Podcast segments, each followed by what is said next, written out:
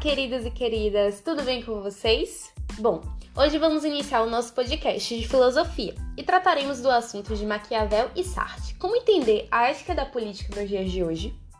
Meu nome é Cíntia e eu vou começar falando um pouquinho sobre esses dois filósofos. Começando com Maquiavel. Nascido no fim do século XV, o florentino Nicolau Maquiavel teve, assim como outros renascistas, uma formação humanista. Formado na Universidade de Florença, ele atuou como uma espécie de diplomata de sua cidade. Foi a diversas cortes estabelecer tratados, alianças e relatórios. Conhecido com o texto de cada país e como ótimo observador, exagerando defeitos e qualidades nas artes de governar. Preso e torturado sob acusação de conspiração, Maquiavel viveu uma reclusão, o que trouxe à mente do diplomata um agudo senso de realismo e uma obsessão pela garantia de estabilidade dos estados. Em reclusão, visando retomar a administração do Principado, do Principado Florentino, Maquiavel escreveu um livro a Laurence de Médici intitulado O Príncipe.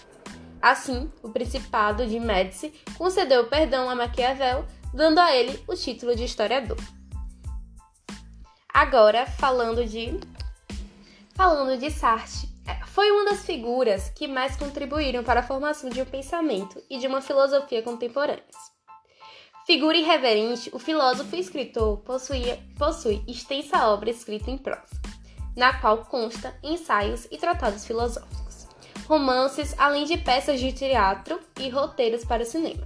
Sartre pode ser considerado filósofo existencialista, perdão, que se mais se desdobrou para teorizar essa corrente de pensamento, tendo escrito sua obra magna, O Ser e o Nada, na qual descreve os principais conceitos da teoria existencialista do século XX. Bom, esse foi o comecinho aí do nosso podcast. Vamos dar continuidade.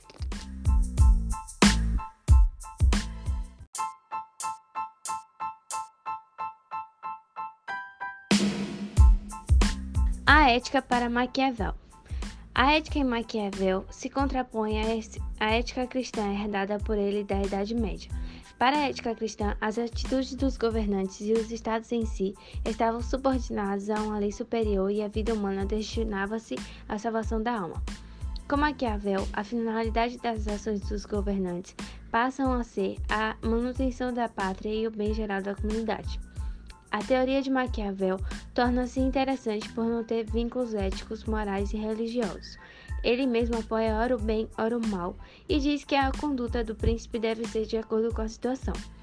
Ele arranca máscaras, mostra como de fato agiam, agem e devem agir os que desejam conquistar o poder ou simplesmente mantê-lo. Isso é insuportável para os bens pensantes. Acaba com a justificação religiosa para o poder e exibe a nudez das relações de poder entre os homens.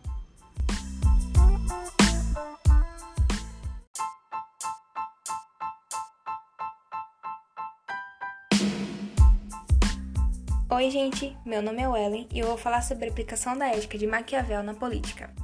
Apesar das limitações impostas pelo contexto histórico da época, os escritos de Maquiavel contribuíram e ainda contribuem muito para a aquisição de conhecimentos sobre conquista e manutenção do poder no cenário político.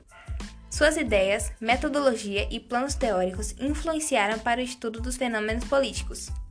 Maquiavel afirma que cabe ao governante agir conforme as circunstâncias, não devendo manter suas ações em base em preceitos morais, éticos, religiosos. Porém, deva aparentar tê-los, devendo, devendo demonstrar sempre sua flexibilidade diante das situações, pois, conforme o momento em que se vive, serão tomadas suas decisões. Atualmente, a população brasileira tem uma vista negativa Atualmente, a população brasileira tem uma visão negativa sobre a política, em virtude de um histórico político devastado pela corrupção. O panorama que se tem é que a política se tornou um instrumento para ludibriar o povo, e além disso, passou a ser vista como meio para a obtenção de benefícios próprios, ou seja, os desejos privados em detrimento do interesse, do interesse público. Mas a questão é como esses indivíduos agem para conquistar a confiança dos cidadãos o jogo do ser e aparentar ser de um político. Maquiavel afirma que para conquistar e manter-se no poder é necessário ser amado e bem visto. Em um trecho do seu livro, O Príncipe, Maquiavel alega, abre aspas, É muito mais seguro fazer-se temido que amado. Fecha aspas. Para Maquiavel, o líder ideal deveria ser perspicaz como a raposa e feroz como o leão. Ele poderia fazer inimigos e promover punições mais duras, desde que estivesse em busca de um bem maior.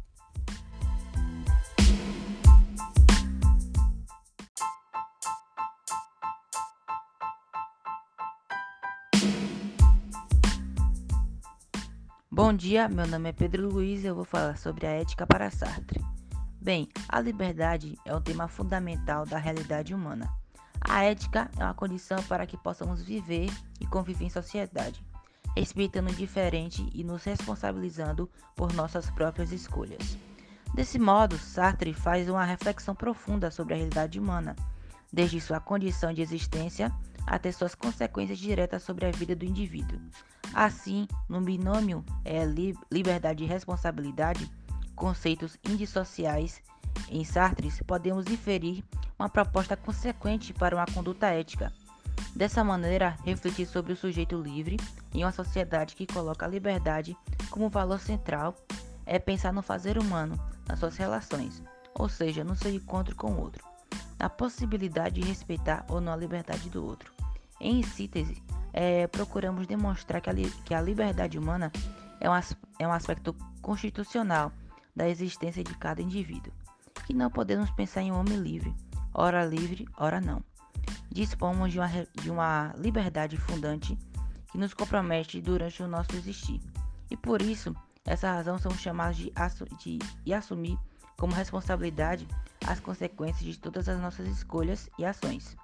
Não podemos delegar ou atribuir responsabilidades a outras ou, ou forças misteriosas. Somos absolutamente responsáveis pelo homem que queremos ser.